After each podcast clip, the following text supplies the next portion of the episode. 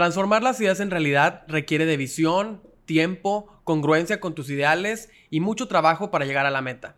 Para crear una marca y lograr posicionarla hace falta más de una receta o fórmula para asegurar el éxito. Esto es el poder de crear.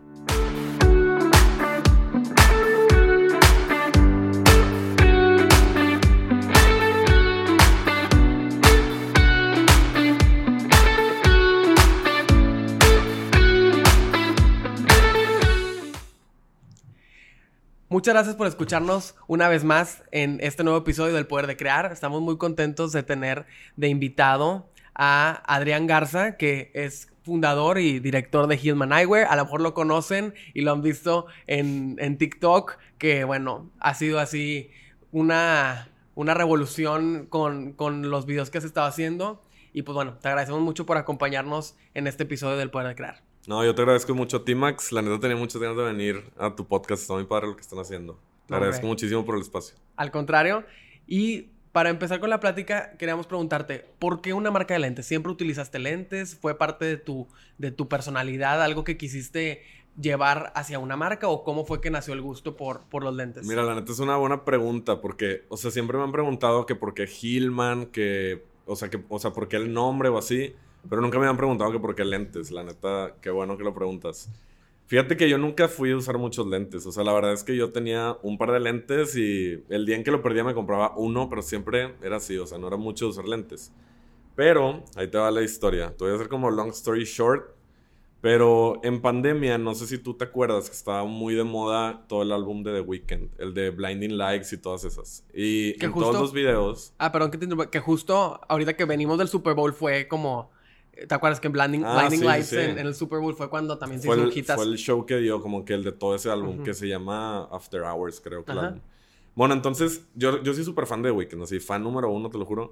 Y en todo ese álbum, en los videos, sale con lentes en la noche. O sea, en todo sale que, no sé, en un casino, en una fiesta, en un antro, y sale con lentes. Entonces a mí me gustaba mucho. Y yo decía, ¿por qué no hay una marca de lentes que te venda como micas así más claritas que puedas usar también en lugares oscuros y que sea más como accesorio de moda y no nada más de que los lentes para ir a la playa, los lentes para andar en la calle, sino que sea más como un accesorio realmente. Entonces me metí a buscar un chorro de marcas y no encontraba como ninguna que me convenciera en México. O sea, obviamente en otros países sí hay marcas muy padres. Y de ahí nació la idea. O sea, de ahí nació la idea. Me puse a buscar como proveedores y materiales y todo lo que se ocupa para hacer los lentes. Y pues se hizo así en plena pandemia. Y siempre fue esa la intención, como crear lentes que fueran un accesorio y que tuvieran micas eh, que no sean necesariamente para cubrirte del sol. Así es. Sí, o sea, no, no quería como que las típicas micas polarizadas súper negras que te metes en un lugar oscuro y de plano no ves nada. O sea, no quería que se viera así como que, no sé, güey, de reggaetonero que entra al antro y si dices de que, güey, no mames, quítate eso. Entonces por eso se buscó hacer como micas así claritas, de que rojo, rojo, rosas, verdes, amarillas y incluso los negros, si tú los ves, son como más claritos que otras marcas, porque era la intención desde un inicio. Y hablando como una empresa, pues que hacen accesorios de moda, ¿cómo vas de acuerdo con las tendencias? ¿De qué forma buscas inspiración para hacer nuevos diseños? ¿O de dónde viene cada uno de los diseños? Mira, obviamente, pues si buscamos estar como en tendencia y a la moda y no, no lanzar algo que tal vez pasó de moda hace tres años. Pero la verdad es que muchas veces sí como que intentamos hacer algo diferente. O sea, intentamos como que ofrecer algo que tú te metes a otras marcas a buscar qué es lo que tienen ahorita y que no lo encuentres. O sea, simplemente el modelo que traigo ahorita, yo creo que no es como que muy común verlo en, en muchas marcas. Entonces intentamos así como que piezas más exclusivas y hacemos también colecciones como limitadas. Entonces, de repente metemos como cosas diferentes, así para, no sé, ofrecer algo fuera de lo convencional. Y sí, claro que metemos, como dices, algo que está en tendencia, algo que sabemos que está de moda o que, o que apenas va a salir como que este año para que funcione, ¿no? Y en cuanto a estrategia, sí lo, como estrategia de negocios, sí es una estrategia el hecho de, oye, tengo limitado y verdaderamente es limitado o juegas también con eso para que tus consumidores vayan estando al pendiente y no se esperen a que se terminen. Sí, mira, de hecho eso es algo por lo que nos la han hecho mucho de pedo. O sea, de que Sorry por las palabras, yo No siempre hablo así, prefiero ser irreal. Sí, sí, sí. Eh, nos la hacen mucho de pedo porque al inicio dijimos, nuestras piezas son exclusivas y son limitadas. Y una vez que se agotan, no vuelven a salir. Y esa era la idea inicial, de que lente que saliera, lente que no se vuelve a hacer. Y con el tiempo vimos que hay un chorro de lentes que la gente nos estaba pide y pide y pide y dijimos, bueno, tenemos que empezar a meter como los clásicos que siempre van a estar ahí y esas variantes o modelos nuevos que no. Entonces, sí tenemos piezas limitadas, o sea que una vez que se acaban ya no se vuelven a hacer, pero también tenemos unos que, que pues siguen saliendo porque la neta la gente los pide mucho. Y claro que es parte de la estrategia, o sea, ese sentido de urgencia de que si no lo compras ahorita ya no va a haber y la gente se vuelve loca. O sea, en las preventas ves de que se puede acabar un modelo en la preventa antes de que salga. Entonces sí, la neta es una estrategia que recomiendo 100% a alguien que, pues, que quiera hacer algo así de moda. Lo hace Supreme, lo hace Off-White y lo hacen muchísimas marcas muy padres. Sí, que justamente había estado escuchando de, esta estrategia y que pues también se puede convertir en un arma de dos filos, ¿no? Porque así al tener una preventa y que se acaba el producto en preventa, pues a ti como emprendedor dices, oye, pues tengo que sacar más. Pero Claro. también como ese sentido de mantener la esencia de la marca, oye, es un drop que solamente va a estar limitado, pues también vuelve como más intrigante qué es lo que sí. sigue y qué es lo que va a hacer ahora la marca, qué van a sacar después. Eh, ¿Has tenido como esa, esa tentación de, oye, pues está vendiendo muchísimo, quiero sacar más, aunque se haya vendido en preventa? Mira, siempre nos pasa, güey. O sea, siempre... Te voy a poner un ejemplo. Van a salir 10 modelos y pues yo ya conozco un poco mi marca, o sea, lo que se nos vende. Entonces yo ya sé que, bueno, de este hay que hacer tantas piezas, de este nada más la mitad. O sea, es un ejemplo. De este a 100, no, pues de este solo a 50, de este a 200. Y claro que hay veces que el que dijimos a 50 es de que, güey, se agotó hecho madre. Y sí me da ganas de hacer más. Pero nuestras producciones toman cuatro meses aprox en Ok. hacerse. Entonces, para cuando se acabe la preventa, o sea, si yo empiezo a producir más, van a salir en cuatro meses. Ya se pasó como ese, ese rush de que la gente está Claro. como loca pidiéndolo. Entonces, muchas veces pues no se puede. Nos tenemos que esperar de que, bueno, el siguiente año lo volvemos a sacar o algo así. ¿Cuál es el proceso de una colección de Hillman Eyewear? O sea, desde que lo, haces la conceptualización, me dices, bueno, se tarda cuatro meses en producir eh, todos los lentes, a que te llegan, a que haces una campaña de marketing. O sea, si nos puedes platicar cómo es ese proceso para ustedes. Mira, es, un- es un proceso que toma como seis meses más o menos. O sea, la producción son cuatro meses, pero antes de eso son como dos meses de... Bueno, primero, ver como qué modelos vamos a sacar. A veces nos inspiramos en algo que existe, a veces empezamos a dibujar de que algo hay de cero y luego ya intentamos que tenemos una persona que es la que nos hace obviamente el diseño ya profesional como el render. Entonces, ese proceso es como de dos meses en hacer también como prototipos de que, ok, ya tenemos que queremos este modelo, pero hazlo en tantos colores para ver que sí se vea bien. Porque a veces en mi mente, güey, se ve increíble. Y, y, o sea, ya que lo hacemos, es de que no, güey, la neta esto no. O a veces al revés. Algo que yo digo, siento que no va a funcionar y ya que lo veo, sí está padre. Entonces son dos meses como de, de prototipos, muestras y así. Y luego son los cuatro meses de producción. Cuando ya terminamos producción, yo hago las sesiones de fotos, que la neta, no sé por qué siempre lo dejo al final. O sea, creo que estoy mal en eso, pero siempre soy de hacer como que todo así a última hora. Y pues es de que agarrar modelos, elegir fotógrafo, ver en qué estudio se va a hacer, eh, hacer un mood board de cómo queremos la sesión, qué queremos transmitir, si es como un vibe más urbano o más fancy o así. Y, y pues eso te digo, es de que ya cuando estamos sacando la producción, casi siempre, güey, dos semanas antes de lanzar, yo estoy con todo, así de que modelos, fotógrafo, ropa, todo. Y siempre estoy presionando a los fotógrafos. Yo creo que me han de odiar porque, o sea, ya hacemos la sesión y yo, bueno, ¿cuándo me entregas? De que, pues, ¿cuándo lo ocupas? Mañana. Así, todos de que, güey, no puedo, tipo, dame una semana o así. Pero, pues sí, ese es el proceso básicamente. Prototipos, o sea, probar, producción y al final todo lo de sesión de fotos, videos, etcétera. ¿Y cuál ha sido el modelo de lentes que te ha sorprendido? O sea, ¿cuál fue la primer gran sorpresa en tu marca al momento de, no sé, tuvo muchas ventas o tuvo muchos reviews o la gente lo estaba styleando de una forma que te llamaba mucho la atención? O sea, ¿cuál ha sido ese, ese modelo? Yo creo que fue de la primera colección, se llama Hillside. Eh, hasta ahorita yo creo que es el más vendido. O sea, es el que no dejamos de sacar, güey, en diferentes colores. Y se sigue vendiendo y vendiendo y vendiendo. Y gente que ya lo ha comprado, sale un color nuevo y lo vuelve a comprar. Se llama Hillside. Ahí luego, para que lo busques o lo pongas aquí. La neta está muy padre. Siento que es más como... Digo, los lentes no tienen género, pero la verdad es que lo compran más mujeres. O sea, tenemos más clientela mujeres. Y, y todas los aman. O sea, no conozco mujer que diga que ese modelo no me gusta. Es como el... Es como, no sé, es clave ese que ya sabemos que a cualquiera le va a gustar en cualquier color que salga. Y volviendo como al inicio de tu marca, ¿por qué fue el nombre de Human? O sea, ¿de dónde venía ese nombre? Mira, yo hasta había inventado, güey, una historia falsa para algún día contarla. Claro que ya le terminé contando un chorro de gente. O sea, me inventé toda una historia que, no, si me preguntan, me voy a inventar esto porque suena bien padre. Güey, la realidad es que yo estuve como dos semanas. Pero cuenta la falsa también. Ahorita voy a contar la falsa. Yo estuve como dos semanas, tengo un pizarrón al lado de mi cama, porque siempre que se me ocurre algo me paro y me pongo a anotar. Y estuve como dos semanas, güey, te lo juro que a veces me pasaba toda la madrugada anotando nombres y buscando de que, ¿cómo se dice esto en otro idioma? Y haciendo mil cosas. Total, yo quería que se relacionara conmigo el nombre. Y pues Adrián, güey, no sonaba chido, así de que lentes Adrián, güey, la neta no. Y luego pensé que, bueno, algo de Monterrey. O sea, yo soy súper orgulloso de ser regio, güey. Decía algo de Monterrey. Y era de que Monte, Mount. Y luego Rey, King. Luego, no, güey, Mount King no me gusta y así. Entonces empecé de que monte, montaña, cerro, colina. Y todos los estaba como traduciendo a inglés y otros idiomas. Y cuando puse de que colina, de que hill, y luego man, como que hombre de la colina, dije, güey, suena bien mamón. O sea, hillman, se me sonó como que suena un apellido inglés o algo así, güey.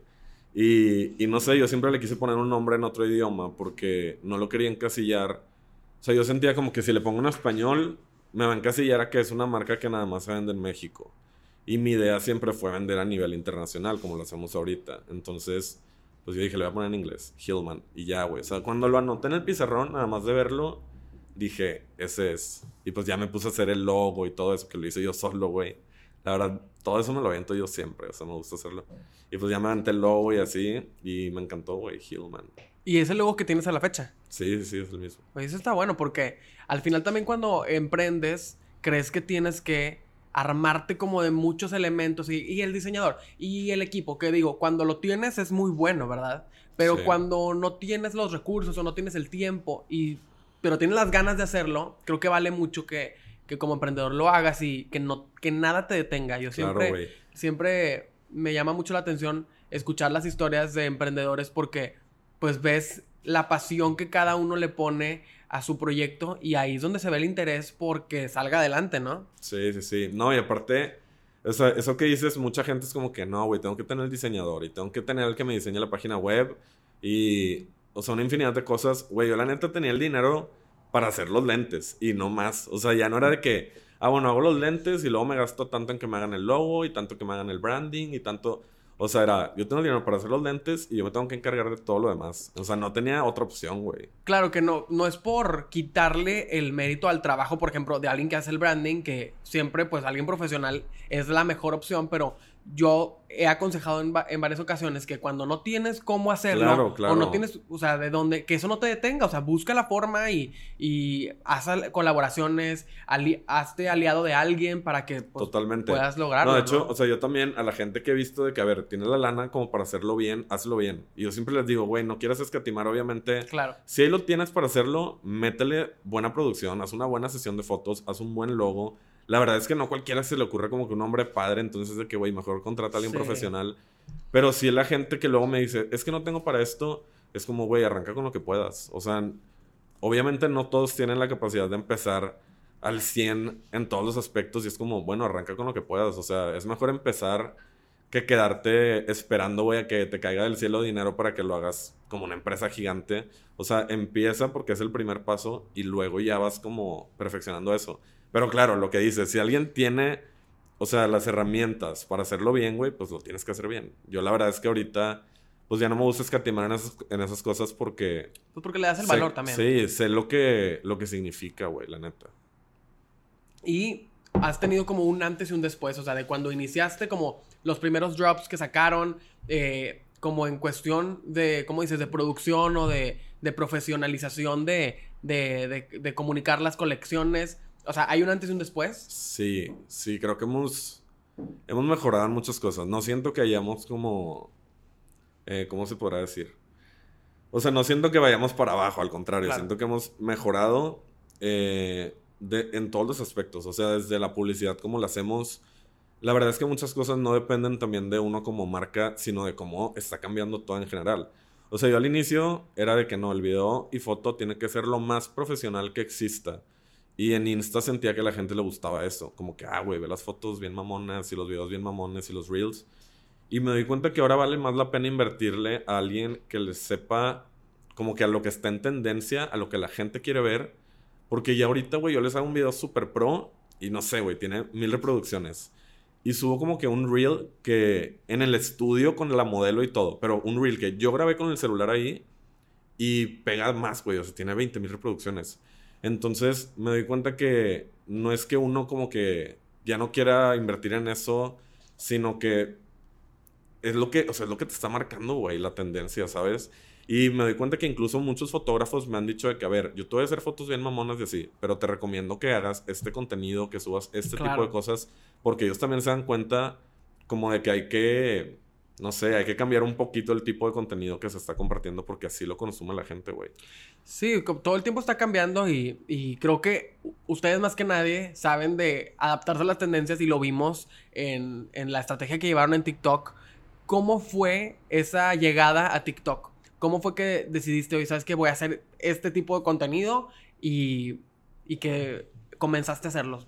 Mira, yo la verdad, a mí no me gusta ser mentiroso, güey, porque luego hay gente que, que, se las da de que yo inventé este, esta tendencia, yo inventé esto. Y claro que no, güey, todos, o sea, en redes sociales está muy difícil hacer algo que no exista, ¿sabes? Entonces lo que yo hice, empecé a ver otras marcas que la, la neta hacían cosas muy chidas. Bueno, por ejemplo, Hot Spanish, güey. Ese güey pues hace retos y así. Entonces como que agarré algo de él, de que a ver, hacer retos, la gente quiere ver, güey, como que esa interacción de persona con persona. Y luego hay una marca que no voy a mencionar el nombre, pero que está haciendo cosas, la neta, muy chidas. De hecho, es de aquí en Monterrey. De que cambiando la ropa, ¿sabes? De que te cambio de tu outfit por esto.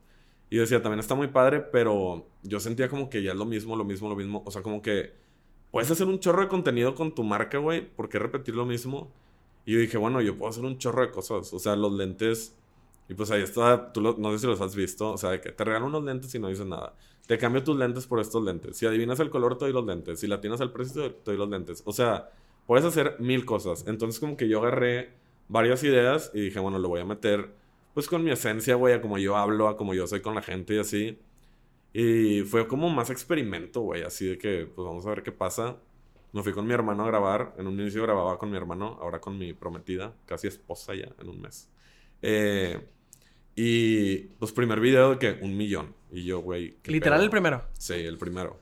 Tenía unos, si te metes, había unos TikToks antes, pero güey, eran un asco. O sea, yo grababa del mismo contenido de las sesiones, yo quería editar algo y que se viera chido, y pues no es lo que consumen en TikTok, güey. La gente. O sea, es, una, es una falacia, es, un, es una leyenda eso de que si tu cuenta ya la tienes abierta y, y ya ves que, bueno, yo había escuchado los si gurús del marketing. publicar. Ajá, que, que, a tu cuenta no le va bien en TikTok, es más fácil que abras una nueva para como que, que tu primer video sea viral que recuperarla. No sé si habías escuchado. Pues mira, yo también lo he escuchado y también he escuchado y vivo con el miedo, así de que se me pase un día a publicar porque todos dicen de que si no publicas un día el algoritmo te friega y ya no va a poner tus videos y no sé qué. La neta, yo no sé si fue porque habías de cuenta subido varios y luego lo dejé meses.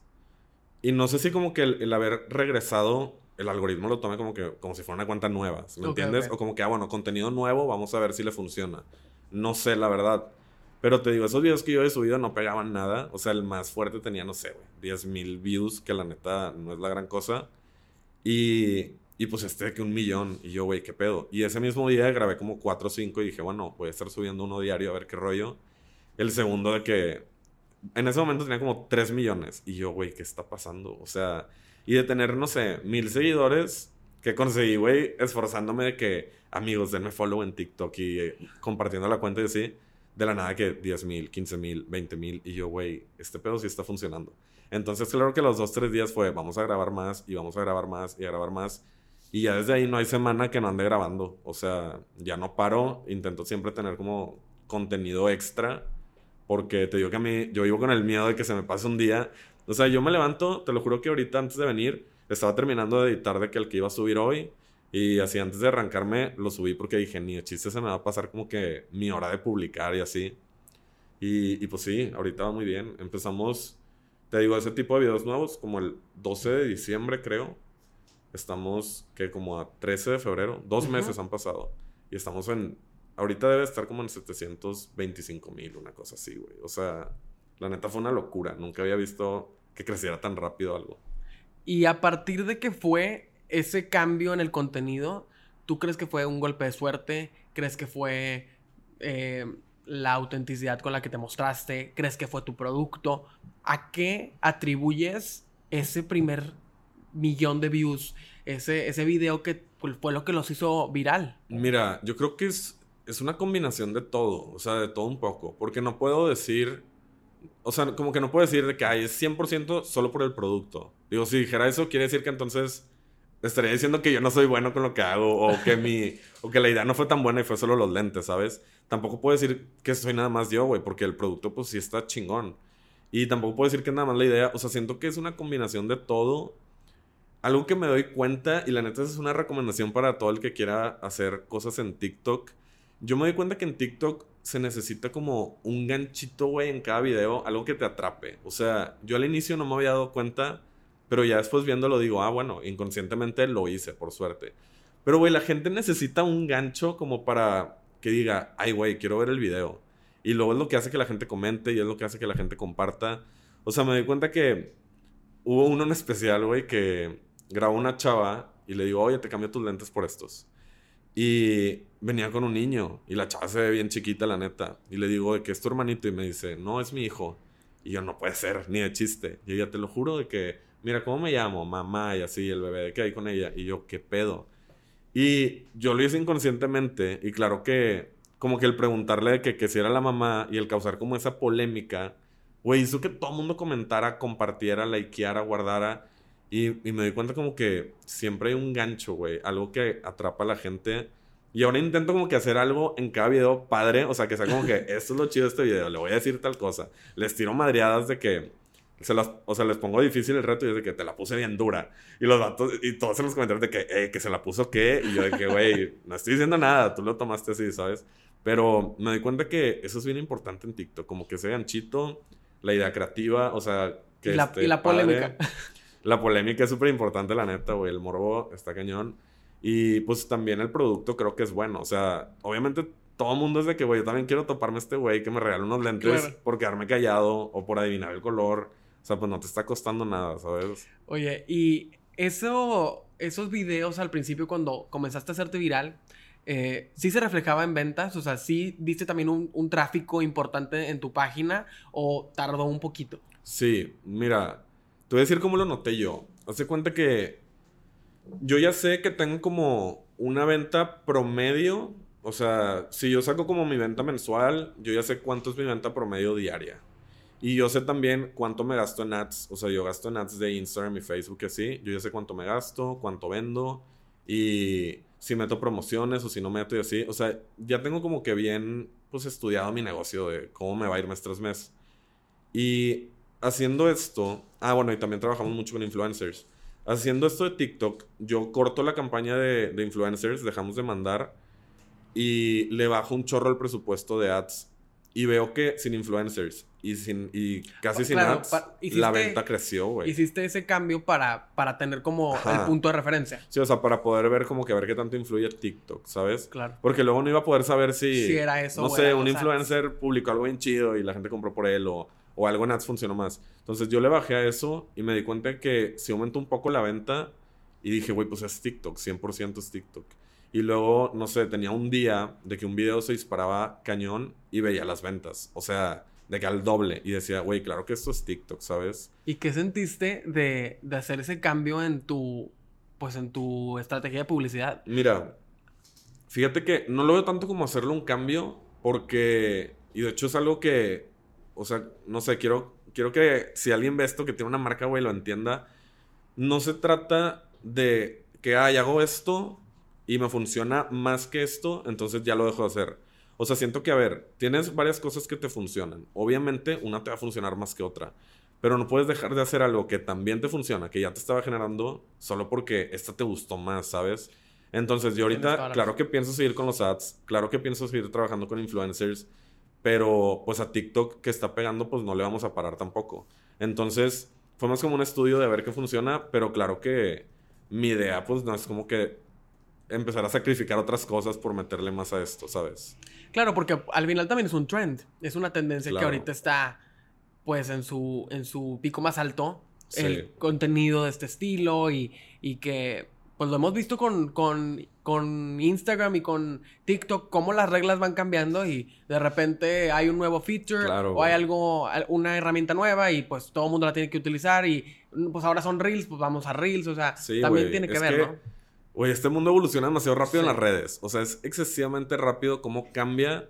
Güey, simplemente un día me pueden cancelar y adiós de que Adrián en, o sea, en TikTok, güey, porque por algo que no les gusta me cancelan todo el tiempo Así como me aplauden mil cosas, se quejan de mil cosas, güey. O sea, son, güey, les encanta comentar ahí cosas negativas. Pero claro que yo también por eso digo, a ver, sí, le voy a meter todo a TikTok ahorita que está funcionando y espero que así siga. Pero no puedo dejar de hacer las otras cosas porque donde esto se caiga y ya deje morir todo lo demás, güey, pues olvídate. Ahora, la, gente, güey, se aburre rápido. O sea, a veces la gente dice, ¿sabes qué? Ya me dio este contenido, cámbiale, ponte a hacer otra cosa o abrieron otra red social, güey, y todos se van para allá y olvídate. Güey, yo creo que a, ti te tocó, digo, somos casi de la misma edad. Sí, sí, sí. Güey, Fotolog murió de la noche a la mañana.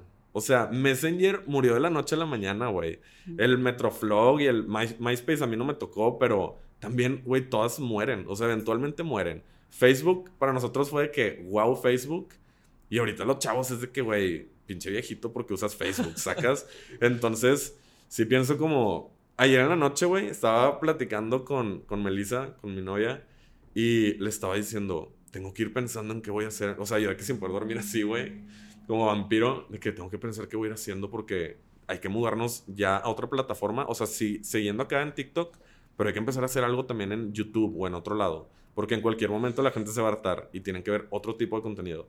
Entonces, yo siempre intento como ir viendo un poquito más allá de chido lo que estamos haciendo, pero qué vamos a hacer después. O sea, no podemos echarnos a la marca de que ya nos pegó TikTok y vamos a seguir creciendo y todo va a pegar, ¿sabes? Está complicado. Los, chavos, güey, exigen mucho, la neta. Sí, y como dices, está cambiando demasiado rápido las redes sociales y aparece una nueva tendencia o cambian las circunstancias o cambia el escenario y pues te tienes que adaptar. Creo que eh, ese es el, el único factor constante, el cambio para cualquier estrategia y estar a tiempo. Creo que el que se queda atrás o que no está dispuesto, que no, no quiere eh, subirse a, lo nuevo, pues es el que al final deja de, visualizarse en otro lado, ¿no? Sí, de hecho, bueno, supongo que pues a ustedes como agencia, son agencia, ¿verdad? Siento que les ha de pasar mucho y lo han de notar. Yo lo he visto, güey, que hay mucha gente, o sea, no, no quiero decir emprendedores porque no pasa tanto con, raza joven que va empezando, sino más con adultos que ya tienen sus negocios de hace mucho, que, güey, no se quieren adaptar a lo nuevo. O sea, están súper cerrados, güey, mente súper cuadrada de que, no, ¿cómo le voy a meter lana a redes, güey? O de que, ¿cómo voy a pagar porque me hagan esto para hacer videos? O, ¿cómo voy a vender en línea? O sea, siento que hay mucha gente que no se quiere como actualizar. Y yo me he dado cuenta, güey, que ese es ya como o sea, cuando pasa eso es de que, güey, ese negocio va a morir porque va a morir. Lo he visto con un chorro de gente que luego, o sea, gente adulta que es de que, oye, pues a ver, ayúdame. Y yo, sí, claro, tienes que empezar a hacer esto, esto, esto, yo te ayudo, no te preocupes. Y, y no, güey, o sea, la manera es como que, ay, no, es mucho pedo, como que yo cómo le voy a mover a eso y de que no, mejor no. Y me di cuenta, literal me ha pasado con familiares que tenía un negocio gigante, güey, o sea, enorme. Se vino la pandemia nunca se quisieron como meter al tema de vender en línea, güey, ya quebraron. Y era una empresa con chingos de empleados, o sea, enorme. Y yo le dije mil veces de que vamos a vender en línea, vamos a vender en línea. Nunca quisieron. Crear contenido, jamás, güey. Lo ven como, güey, lo satanizan, no sé, güey. Y si es un problema que, o sea, si no te adaptas, mueres, güey. Sí, no, de hecho creo que hay un estudio que dice que hay un perfil de empresas que fueron creadas, a su cuenta, por dos generaciones antes que nosotros y que si nosotros somos la, este, la tercera generación, que ya no va a haber cuarta, por no quererse adaptar, por Sí. mal uso de recursos, por, no sé, empresas que tuvieron mucha riqueza y que se acostumbraron a un estilo de vida o a un, eh, una forma de, de invertir y de gastar y que va cambiando el mundo, van apareciendo nuevas cosas, van abaratándose costos y no sé, de- dependiendo de la industria y que ese no querer cambiar es lo que va a llevar a muchas empresas a que no haya una nueva generación.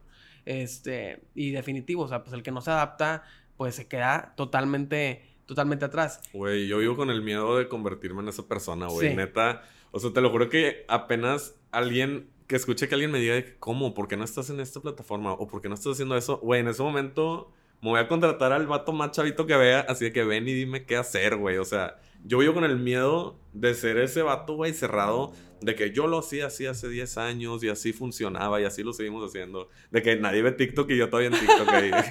Pero definitivamente yo creo que la edad está en el espíritu. Este, si tú tienes el espíritu de cambiar, de crecer, de innovar, no importa cuál edad tengas, porque estás cambiando, o sea, estás Sí, sí, moviéndote. Cuando, te, cuando te quedas sentado en un lugar y dices, aquí estoy bien y aquí me funciona TikTok perfecto, pues ahí es donde ya vas a, vas a empezar a envejecer porque tus ideas como que se estancan. Yo tengo esa idea, eh, tengo Sí, ese pensamiento y volviendo a la parte de TikTok, ¿cómo fue el primer hate? Si te, si, si es así de, de molesto recibir el hate o desde tu lugar dices de que mira, no, no importa, sé que lo, lo dices desde, desde tu celular y pues no me importa. Sí, no, y, y desde cuentas falsas, güey. Güey, siempre, la mayor parte de gente que te tira hate no tiene foto de perfil, güey. Tiene un seguidor y ha de ser su mamá, güey, no sé. O sea, casi siempre hasta son cobardes, güey. O sea, no, no te lo dicen desde una cuenta así donde puedes ver quién es. La neta en TikTok no recuerdo, güey, cuál fue como el primer comentario así de hate. Pero ahorita como los que más tengo presentes porque son los, los más, o sea, los que más se repiten. Yo en algunos videos es de que, oye, te cambio tus lentes por unos Hillman. Y me ha tocado que son lentes de que, güey, de 200 pesos. Y yo los rompo, ¿sabes? De que en el video los rompo. De que, bueno, aquí van tus lentes de 200 pesos. Y la gente, ¿por qué los rompes? Regálalos. No, eso no se hace, y que no sé qué. Y yo adrede les respondo de que no me voy a cansar hasta acabar con todos los lentes del mundo que no sean Hillman y cosas así les pongo. O sea, a mí me vale. Y, güey, en otro video a una chava le cambio unos Prada, güey. O sea, me da unos Prada. Y ahora toda la gente, ¿y por qué esos no los rompes? Y yo, ¿cómo, güey? O sea, primero porque los rompo y ahora porque no los rompo. El punto es que, güey, a nadie le vas a dar gusto. Entonces, la neta no me lo tomo mal. La otra vez sí me pasé, pero fue en Facebook. Es que empecé a subir todo el contenido de TikTok en Facebook. Que la neta estoy impactado. Subimos 30 mil seguidores en un día. O sea, nunca sabía qué hacer en Facebook. Ya voy a hacer eso. Se los recomiendo. Bueno, el punto es que eh, un chavo, la neta no me gustó su comentario, güey. Era el video de las chavitas estas que cuentan un chisme entre ellas. Y pone, porque hablan como retrasados mentales sin ofender a los retrasados. Y yo, que, güey, ¿qué pedo con tu comentario? Y no me acuerdo que puso como que tienen cara de no sé qué. Y, güey, la neta me enojé un chorro como de que, no sé si estás criticando a las chavas, a mí o a qué, pero se me hace súper ofensivo ese comentario. Güey, me metí a su perfil, saqué su foto, la neta tenía cara de tonto, güey, y la puse de que, ¿con qué cara comentas eso? Literal, ¿con qué cara? Y la neta, güey, o sea, como que me salió así de que el, el hate a mí, y si mi novia que, hey, tranquilo, de que no te pongas así, yo de que, güey, es que qué pedo, o sea, ¿por qué comentan así? Pero es raro que me enoje, o sea, normalmente los dejo pasar o hasta les respondo algo chistoso, no sé, un chavo de que yo jamás te daría mis lentes y yo de que no te preocupes, yo jamás me acercaría contigo y cosas así, güey. Sí, pues es jugar con, pues, con Sí. la gente que se está también exponiendo al comentar, o sea, Claro, claro. Y al final de cuentas, mira, la gente sabe que yo estoy detrás como de esos comentarios, ¿sabes? Entonces como que, a ver, te lo estoy diciendo yo, me vale. Porque luego, güey, es como que tú como marca no debes de hablar así, no sé qué. Y es de que, a ver, aquí soy yo hablando, me vale madre. Entonces, pues sí, de repente respondo, pero casi siempre me río. ¿Y cómo ha sido esa parte de, como dices, soy yo, o sea, sí soy yo la marca, pero pues mm, ya se perdió como esa, esa, eh, eh, eh, ese lugar diferente entre, oye, es la marca o es el, el- el dueño o es el... el Es Mr. Hillman. Ajá, este, y que incluso lo hiciste con tu, con tu cuenta de TikTok, ¿no? Que ya también, no sé si estás como trabajando una marca personal independiente a la de a la de, a la, de la marca, ¿no? Mira, de hecho, yo en mi TikTok, yo casi no subo contenido. Yo subía, en pandemia, de hecho, fue cuando yo subí muchísimo contenido, güey. Y llegué como a 380 mil, 390 mil seguidores bien rápido. Luego yo mismo me harté de mi contenido porque era lo mismo. O sea, si la gente se mete a ver, va a ver que es muy repetitivo. Digo, pegaba. Pero yo, Adrián, ya no me sentía a gusto con lo que estaba haciendo y dejé de subir contenido. Y luego empecé con la de Hillman y me gustó mucho más lo que estaba haciendo la de Hillman, güey. De hecho, antes me decían de que, güey, yo llegaba a un antro y luego, tú eres el de los pasos prohibidos. Y yo de que, sí, ¿qué onda? Y así, de que una foto. Y yo, güey, pero me reconocen por de qué tonterías, güey, ¿sabes? O sea, hasta yo me daba roña, güey. Veía mis videos y me daba roña. Era de que quítenme eso, por favor. Lo hacía nada más por crecer. Y ahora con Hillman se siente bien chido que digan, tú eres el de la marca Hillman, tú eres el de los lentes, tú eres el dueño. Como que digo, bueno, está chido lo que estoy haciendo. Y ahora que me reconozcan por una marca chida y no por pasos prohibidos que obviamente pues, son de broma, güey. No es como que realmente hacía tutoriales de cómo deben de bailar. Entonces, fíjate que ahorita estoy intentando mandar seguidores también a mi cuenta porque ya estoy como planeando también crear otro contenido allá. Pero ya más enfocado como o sea, ya más como mi vida personal, mi vida de pareja, güey, que ya me voy a casar y no sé, como que otro tipo de contenido. Y en Hillman, pues, seguir haciendo lo que estamos haciendo, güey. Entretener, regalar y poner dinámicas chidas. Claro. Y en la parte de todo el contenido en TikTok, en las colaboraciones, en las redes sociales, ¿cómo te ha ido con colaboraciones? ¿Has colaborado con influencers? ¿Cuál ha sido tu experiencia? Ahorita decías, bueno, queremos seguir haciendo ese tipo de estrategia, a pesar de que TikTok nos está yendo muy bien, pero ¿cómo ha sido eh, el trabajo con influencers o con otro tipo de marketing? Mira, yo soy fan de trabajar con influencers. La neta es que, o sea, los, mira, bueno, es que tengo como ideas ahí que chocan. A mí me gusta mucho trabajar con influencers. La neta hay muchos influencers que trabajan muy bien, que trabajan muy padre te hacen contenido muy chido y te aportan mucho a tu marca. Claro que hay influencers de los cuales, o sea, yo he terminado hasta peleado porque, pues no saben hacer su trabajo, güey, ¿sabes? O sea, literal, me ha pasado, hacemos un intercambio, yo te mando lentes y tú subes un código y yo te doy un porcentaje de lo que tú vendes con este código. Esa es como una estrategia que hemos utilizado. Y siento que es como un win-win, ¿sabes? O sea, si a nosotros nos beneficia, a ti te beneficia. Y es como, pues, equitativo, ¿sabes? Güey, te lo juro que me ha pasado que les mando unos lentes, pues, güey, cuestan casi dos mil pesos y suben una foto de la caja. Y ya, güey, ese fue como su historia. Y yo es de que, oye, si te encargo de que el unboxing, tipo, que acordamos y así, güey, te suben una foto de la caja y ya. Y a lo mucho te suben ahora una de la caja abierta. Y yo de que, güey, ¿qué está pasando? O sea, entonces, sí es medio complicado a veces trabajar con influencers, güey. Muchos son como divas, la neta. Y me vale decirlo público, muchos son divas, güey, se creen rockstars, no sé. Y muchos otros son súper lindos, güey, súper amables. Te hacen contenido de más que no les pediste, güey. Pasa un mes de la colaboración y de la nada sube que amo mis lentes y te etiquetan. Y tú de que, güey, qué chido, la neta. Y obviamente es algo en lo que nos basamos para seguir trabajando con ellos. Tengo gente que yo he trabajado con ellos por cinco años, con otras marcas que he tenido. Y les sigo hablando, güey, ya somos amigos. O sea, ya de que, ¿qué onda? Otra vez te voy a mandar y así. Como tengo gente que le mando una vez, güey, y están en mi lista negra. Literal, hay una lista negra de ¿Quién encabeza la lista negra de los influencers? No puedo decir el nombre, güey. No puedo decir el nombre. Porque... No, no, es que sí. Es de aquí de Monterrey. Es de aquí de Monterrey. Es famosa. Su hermana es más famosa. Te ah. puedes dar una idea con eso. Ya, ya, ya. Pero, güey, se mamó. O sea, se mamó. Está... Ella es mi top en la lista negra. Algún día voy a decir su nombre en público, me vale. Pero... Sí, güey. Tengo así mucha gente en mi lista negra de que no hablarle a ellos. Y que si en algún momento, a veces lo hago yo, a veces le pido a gente que trabaja conmigo, de que tú háblale a esta lista y eh, hazle la propuesta. Y si es de que a estos no les hables, o sea, de que por nada del mundo. O luego me dicen, mira, ¿qué opinas de este? Y yo, ese está vetado. Está en mi lista negra. Está vetado. Sí, pero está muy chido trabajar con influencers, la neta. Solo es muy importante como si aclarar en qué consiste todo, ¿sabes? O sea, le vas a pagar por hacerte este contenido. Obviamente, yo soy la idea de que si vas a pagar, pues si puedes como exigir un poquito más de que quiero, en este horario, quiero que digas esto, quiero que lo pongas de esta forma. No quiero, güey, hay marcas que hasta te dicen, no quiero que vistas tal color o que hagas esto. Eh, si lo haces por intercambio, pues es como, ok, que van a recibir los dos. la neta, que el influencer esté... Yo siempre pregunto como, si vas a creer, ya leíste bien todo. Porque luego, güey, como que dicen, ah, lentes gratis, sí, mándamelos. Y no, no, entienden como que la propuesta que les hiciste de que necesito esto, yo te voy a dar esto. O sea, ¿sabes? Entonces, está muy padre. Funciona, definitivamente funciona. Yo se lo recomiendo a las marcas. Y bueno, ya por último, los influencers. Ajá algo que las marcas tienen que entender definitivamente, güey, porque me doy cuenta que mucha gente se queja de eso.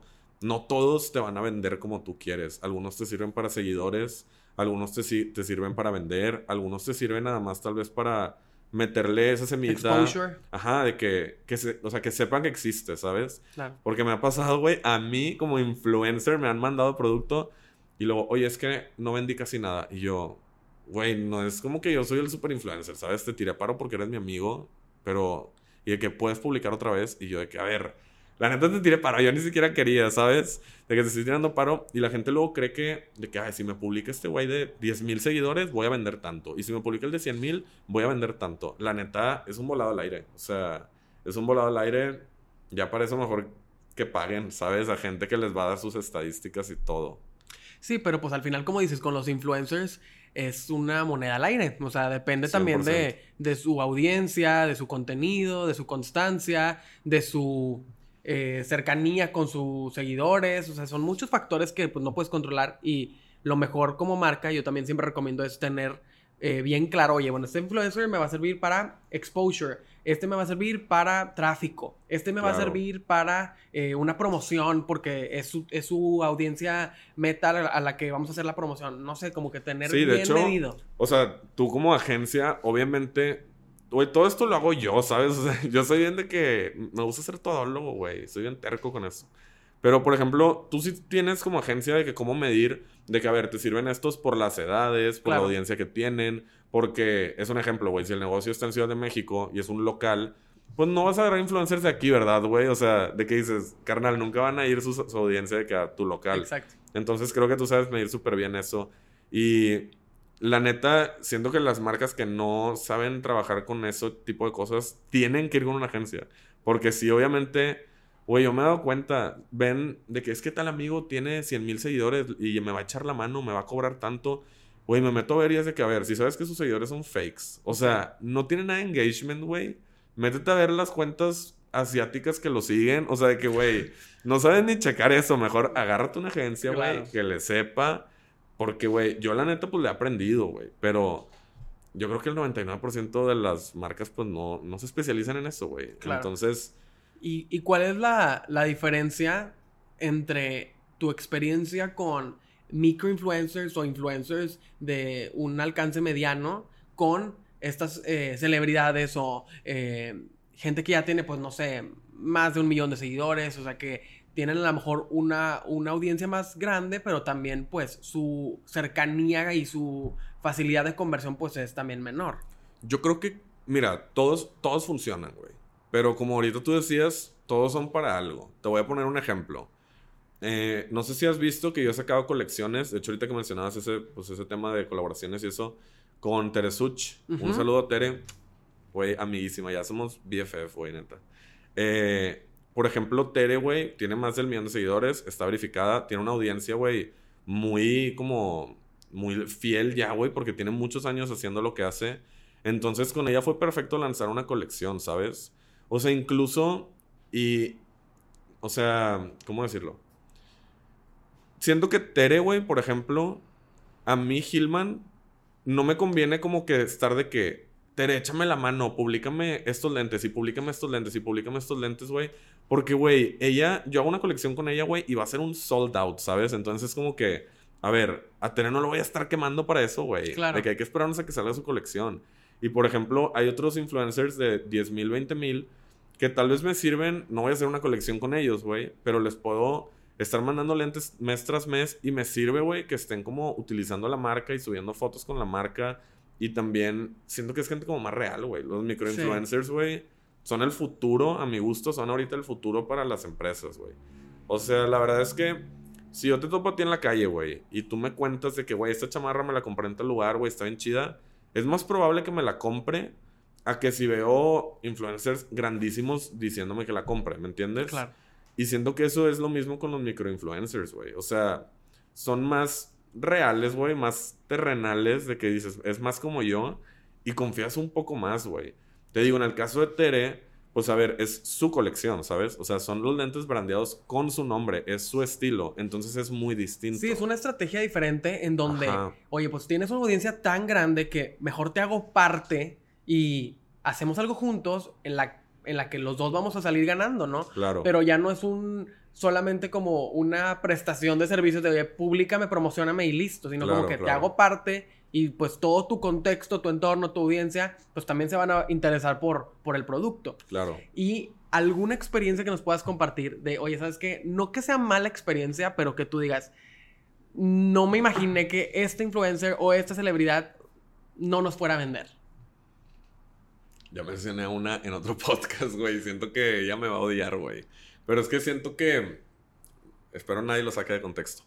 Güey, todo empezó... Hillman que eso, no lo habíamos platicado, güey. Gran parte, güey, del éxito de Hillman se lo debemos a Yuya.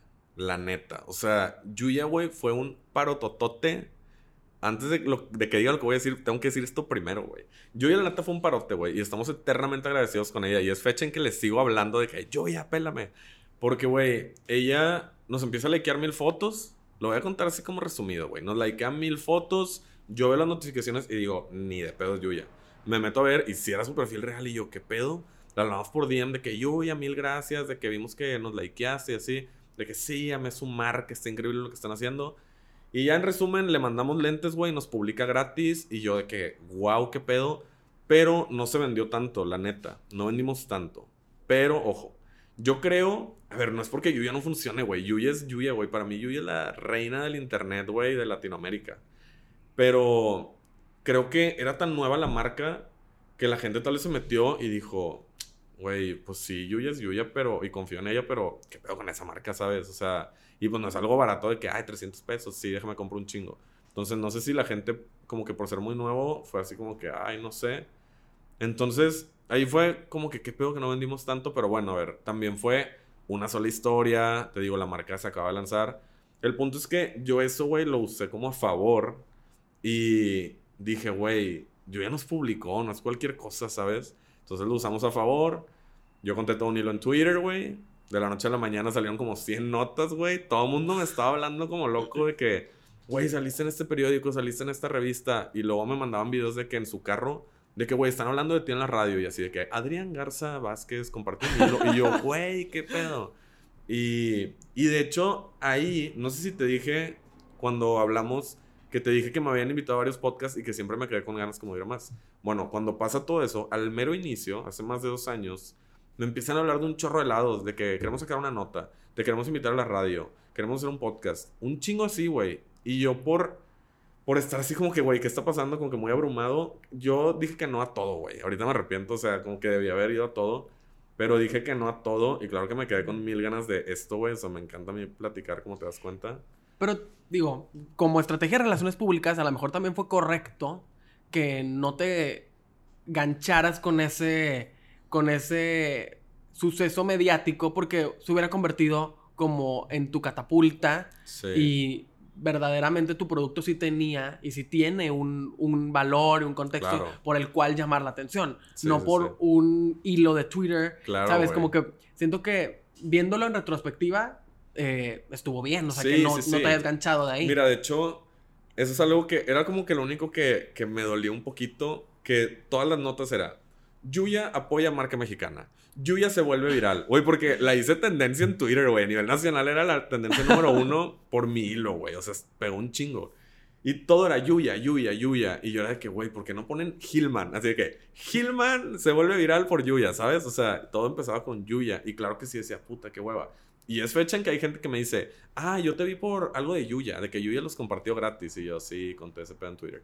Entonces, como dices, creo que por algo fue, o sea, también ahorita está padre que nos vean ya por otra cosa. O sea, que digan, ah, tú lanzaste una colección con Tere, ah, tú eres de los TikToks, ah, es que te vi en tal lado y que ya no sea nada más por eso. Tal vez si me hubiera encasillado en eso, güey, seguiríamos siendo nada más la marca que apoyó Yuya, ¿sabes? Y sí, sería otra historia totalmente. O sea, no estarían viendo lo que hacemos ahorita nosotros, güey. Y además yo también siempre creo que el pues el camino que vas recorriendo como emprendedor y las cosas que vas descubriendo, pues hacen que te pongas como nuevas metas. O sea, a partir de eso a lo mejor tú recapitulaste, no sé si haya sido así, oye, a lo mejor nos mencionó Yuya, no llegó la venta que esperábamos, pero oye, pues es que tenemos que meterle más a la página, tenemos que hacer esto, tenemos que hacer lo otro, y vas como escalando y poniéndote nuevas metas para llegar a nuevos lugares. Claro, claro.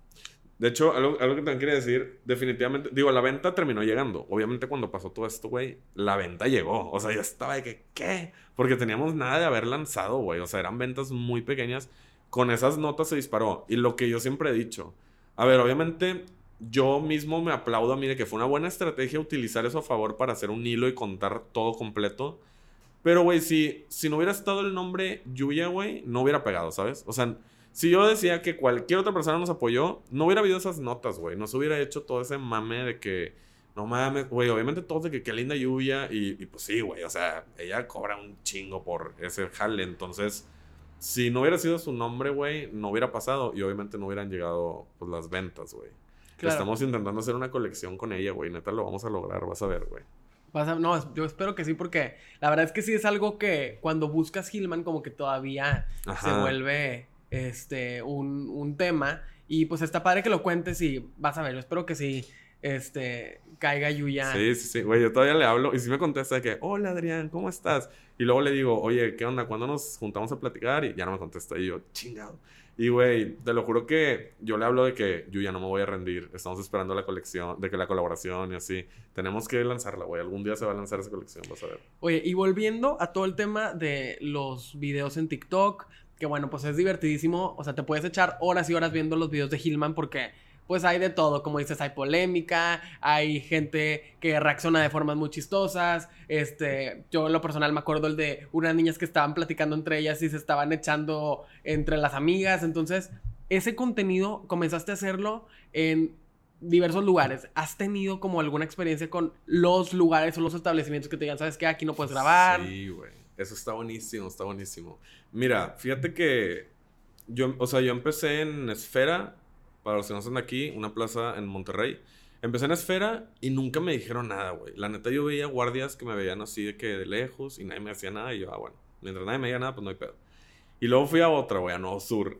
Y así, güey, te lo juro que empecé a grabar y llegó un guardia de que no puedes estar grabando aquí porque necesitas un permiso de la administración y que no sé qué. Y yo de que, hermano, no estoy haciendo nada malo, güey. Estoy regalando unos lentes. Hasta le dije, mira, déjame grabar y te regalo unos a ti. Y él, no, no puedo porque yo estoy trabajando y que no sé qué. Güey, parecía militar, güey. Así de que, güey, neta se meten en su papel bien cañón. Digo, yo entiendo que si son las reglas de ahí, está bien, güey. Pero te lo juro que se ponen bien perros. Entonces yo de que, bueno, pues ya, eh, le di 100 pesos, me dejó terminar de grabar un video y me tuve que ir. Fui a Plaza Cumbres, güey, igual, así, de hecho hay un video donde sale eso, el guardia llega y de que, hola, el área está toda monitoreada y no pueden estar haciendo esto aquí. Y luego le suena el radio, güey. O sea, de que le subió el volumen al radio para que sonara. Y de que sí, aquí lo tenemos. Y no sé qué. Güey, me corrieron de Plaza Cumbres, güey. Y, y luego he ido a mucho paseo la fe. Que de hecho me doy cuenta que a la gente le gusta mucho que grabe ahí, güey. Va muchísima gente. Y, y ahí no me han dicho nada tampoco, güey. De hecho, me hice amigo de los de American Eagle, güey. Entro a la tienda y todos, ¿qué pedo, Adrián? Güey, yo no conocía a nadie. Entré un día y empezaron, regálanos unos lentes. Ya soy amigo de los de American Eagle, güey. El Innova Sport, güey, la otra vez un vato. Ya vi que entras allá, acá también vente. y, güey, entré Innova Sport, güey, también. Y luego, hey, ¿dónde anda la Hilda? Que Hilda se quiere ganar unos. La neta, con Hilda no he grabado, pero la voy a ir a buscar a esa chava, güey. Porque me la mencionaron ahí de que quería salir en un video. Y luego uno de una islita, güey, un colo venezolano, un venezolano, güey. Se hizo súper viral también.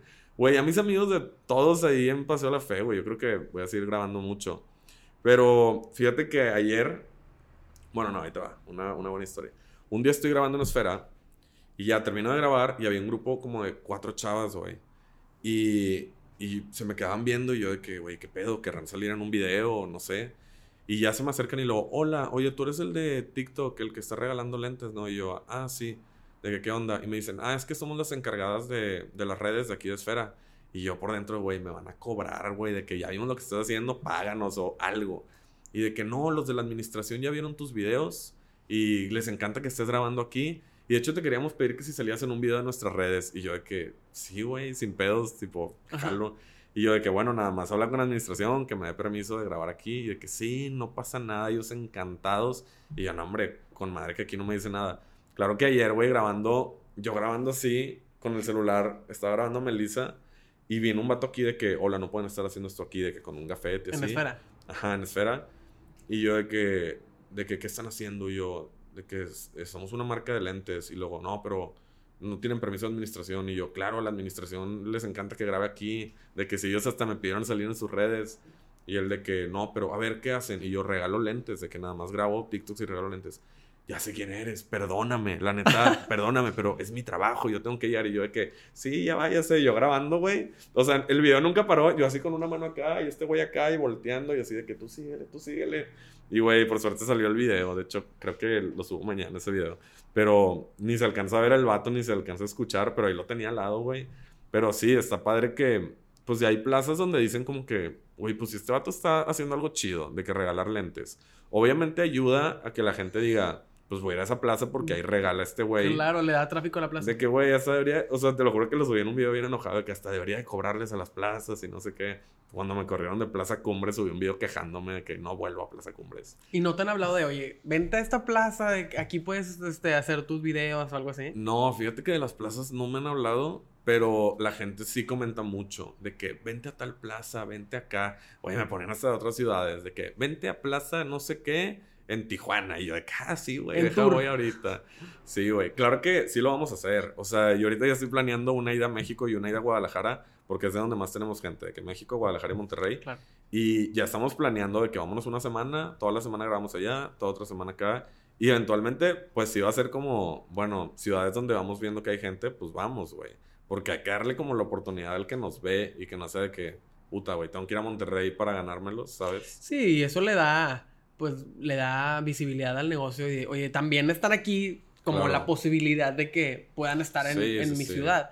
Y para ir como cerrando un poquito, eh, quisiera que habláramos así temas sobre la mesa, sobre do's and don'ts que tienen las marcas al entrar a TikTok. Desde tu experiencia, bueno, que con el contenido que estás haciendo rápidamente lograste lo que todas las marcas quieren, que es hacerse virales, que todo el mundo esté a la expectativa de su contenido. Hablemos de do's and don'ts, que es lo que tú has visto también, que oye, si haces esto, no te va a funcionar, si haces esto, sí te va a funcionar.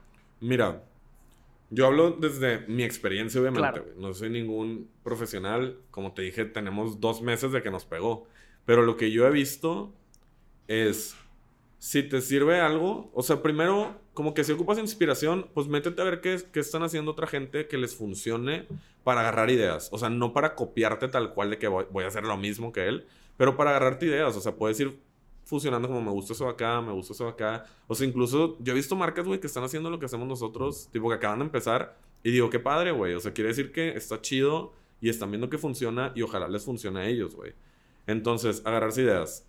Cuando les funcione algo, definitivamente tienen que replicarlo. O sea, oye, ¿te funcionó esto? Replícalo. O sea, obviamente, en mi caso, por ejemplo, pues tal vez es, va a ser en otra plaza, va a ser con otra persona, van a ser otros lentes. Pero si funciona el, te regalo unos lentes y no dices nada, güey, pues lo vamos a seguir haciendo, ¿sabes?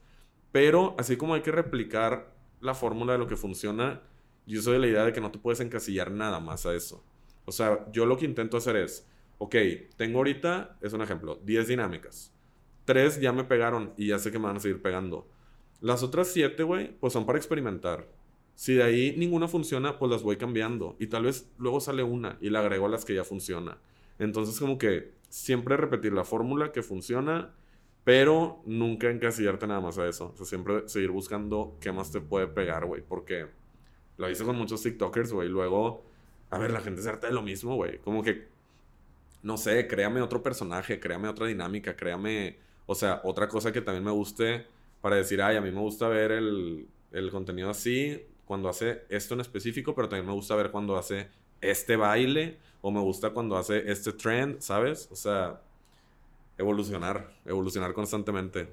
¿Y cuál es así el consejo que tú dirías? Es el número uno para las marcas que quieren empezar a crear contenido en TikTok. Güey, el mejor consejo para las marcas que quieren empezar es empezar, güey. O sea, definitivamente ese es el mejor consejo, güey. Porque, a ver, no les voy a decir, cómprate el iPhone más chido para que grabes bien padre. Cómprate los micrófonos más caros, güey. Sí. Eh, no sé, güey. Yo te lo juro que antes era de que es que no me gusta mi sonrisa, no me gusta esto, no, primero me voy a hacer no sé qué en la cara, güey, de que me voy a poner ácido hialurónico. Y luego dije, no mames, güey, o sea, si me la vivo así, güey, me voy a esperar a parecerme a Brad Pitt, güey, para grabar un video en la calle. Entonces, güey, que se dejen de cosas, es empezar, güey. O sea, creo que, güey, ve una idea que te guste, hazla. Si tienes 100 reproducciones, no hay pedo, güey. O sea, vuelve a hacerlo, haz ahora otra. Y en algún momento algo tiene que pegar y como te digo, pues que de ahí se agarren y vayan replicando y vayan buscando otras formas que funcionen, güey. ¿Y cuál es el, así, la estrategia o el tipo de contenido que tú has visto en otras marcas y que tú dices, eso definitivamente no está pegando y tienes que dejar de hacerlo? Ok, lo que yo hacía al inicio, por ejemplo. O sea, he visto muchas marcas que graban el contenido chido de sesión de que el video es super pro, que obviamente está muy bien que lo hagan, güey, porque también tiene su finalidad, o sea, funciona para ciertas cosas, pero ese contenido en TikTok jamás va a pegar, güey. O sea, si tú metes, te pongo mi ejemplo, el video de la supermodelo rusa, güey, de que en la alberca con una dona y así, de que pasando lentamente por el agua, güey, porque literal tenemos uno así, y yo era de que lo voy a poner en TikTok, güey, 100 views, o sea, nadie quiere ver eso en TikTok, güey. Quieren algo entretenido, quieren algo dinámico algo, no sé, güey. Definitivamente, ese contenido para TikTok, no, güey. Tiene que ser más orgánico. No, te agradecemos muchísimo por, por los consejos, dime. Espérate. Antes de que se acabe esto, vamos a hacer una dinámica aquí. Una que acabo de empezar a hacer en TikTok, pero la vamos a hacer aquí en vivo contigo, ¿ok? A ver. Ahí te va. Yo te traje unos lentes. Ok. Pero te los voy a regalar con una condición. Ajá. Me tienes que decir una persona que siempre que le marcas te contesta. O sea, siempre que lo llamas te contesta de ley. Y si te contesta, son tuyos. de que los que están aquí. Ya está. Literal me puse en concentración total para para no regarla porque yo he visto tus TikToks y este, no no no hables, no digas nada. ¿Qué? Y ya, ya no, no, no, no, A ver, una persona pues yo creo que Mm, ¿Mi papá? O sea, siempre que le marques a tu papá te contesta la primera. Sí. A ver, vamos a marcarle, vamos a marcarle. Pero lo vamos a poner en altavoz. Y yo le voy a contestar. Espero que me conteste, chin. No, neta, la verdad sí me, sí me contesta. A ver, a ver. A ver, ¿en altavoz? ¿Cómo se llama tu papá? José. José. Pues a ver, pues. Híjole, no voy a decir algo.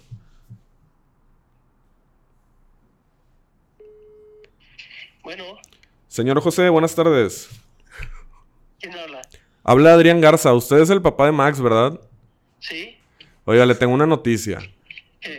Su hijo se ganó unos lentes gracias a que le contestó la llamada a la primera. Era un reto. sí. Le agradezco mucho por contestar. Ándale, pues. Ándale, un abrazo.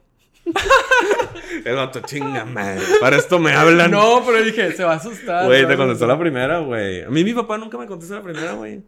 Oye, no, pues muchísimas gracias. Ábrelo, los tienes que enseñar. El unboxing oficial. La verdad es que eh, están padrísimos los lentes y estamos muy, muy contentos de que nos hayas acompañado eh, aquí en el, en el podcast. Mira, viene totalmente en su cajita, está súper padre. ¿Y este es tu logo que tú le hiciste? Sí. Está muy bien. La verdad es que está muy padre. Eh, y vamos a ver ahora sí. Oye, ah, no sabía que había tanto equipo, güey. ¿De qué? Ah, pues aquí, güey, ah, para traerle a todos. El pañuelito. Ah, no, no, hombre, no te preocupes. Los van a rifar aquí. Vamos a hacer una dinámica entre, entre todos. A ver, todos, todos márquenle a su papá. y vamos a ese modelo te lo traje, güey. De hecho, es como el que traigo, pero en otro color, ¿verdad? ¿Sí son o no? Ya no sé ni cuáles traigo. Sí, mira, está súper sí. sí, se llama Hill Bay, güey. Y ese te lo traje porque hace rato... ¿Cómo, se ven? Se te ven bien chidos. Bien perrillos. Yo siempre digo eso en mis TikToks. Se te ven bien perrillos, güey. La verdad es que yo sí soy muy complicado a veces con, con probar cosas nuevas. Pero con Hillman yo sí me animo. Güey, la neta está muy bien. Hace rato que me preguntabas de que, de que los modelos, si nada más los sacamos como limitados. Ese era uno que nos iba a volver a sacar. Y pegó tanto, güey. La gente nos lo pidió tanto que dijimos, tiene que entrar ya como un classic. Y la neta, güey, es fecha en que. Creo que ahorita ya se nos va a agotar otra vez, güey. O sea, lo este lanzamos y se va a volver a agotar. Tiene aquí detallito, ¿verdad? De la H de Gilman. Ah, sí. Eso está buenísimo. De autenticidad. No, está bueno. Mira, hasta acá viene el, el modelo. La verdad es que está súper bonitos. y muy profesional. Gracias, y pues me gracias. encanta, la verdad, muchísimas gracias. Yo sí me los voy a poner. Este, Ahora es a ti por la invitación aquí. pensé en ponerme lentes, en- porque dije, obviamente a traer lentes en el podcast. Claro, claro. Pero eh, qué mejor que con los de Hillman para terminar el episodio. Entonces, pues te agradecemos muchísimo por, por haber estado con nosotros, por compartir aquí en el Poder de Crear. Y por favor, dinos tus redes, dinos las redes de Hillman para los que no te conozcan o que no hayan visto contenido de ustedes para que los puedan seguir. Ok, en, en Instagram de Hillman es Hillman Eyewear. En Twitter igual Hillman Eyewear. Y en TikTok es Love My Hillmans. Hoy perdimos el Hillman Eyewear. Pero bueno, en, TikTok es Love My Hillmans. Y mis redes personales es Adrián Garza VZZ. En todos lados es igual. Pues muchísimas gracias por estar con nosotros, por compartir tu historia. Bienvenido a nuestra comunidad de creadores. Y pues este fue el episodio número 5 del Poder de Crear. Un honor, un honor estar aquí. Muchas gracias, Max. Nos vemos a la próxima.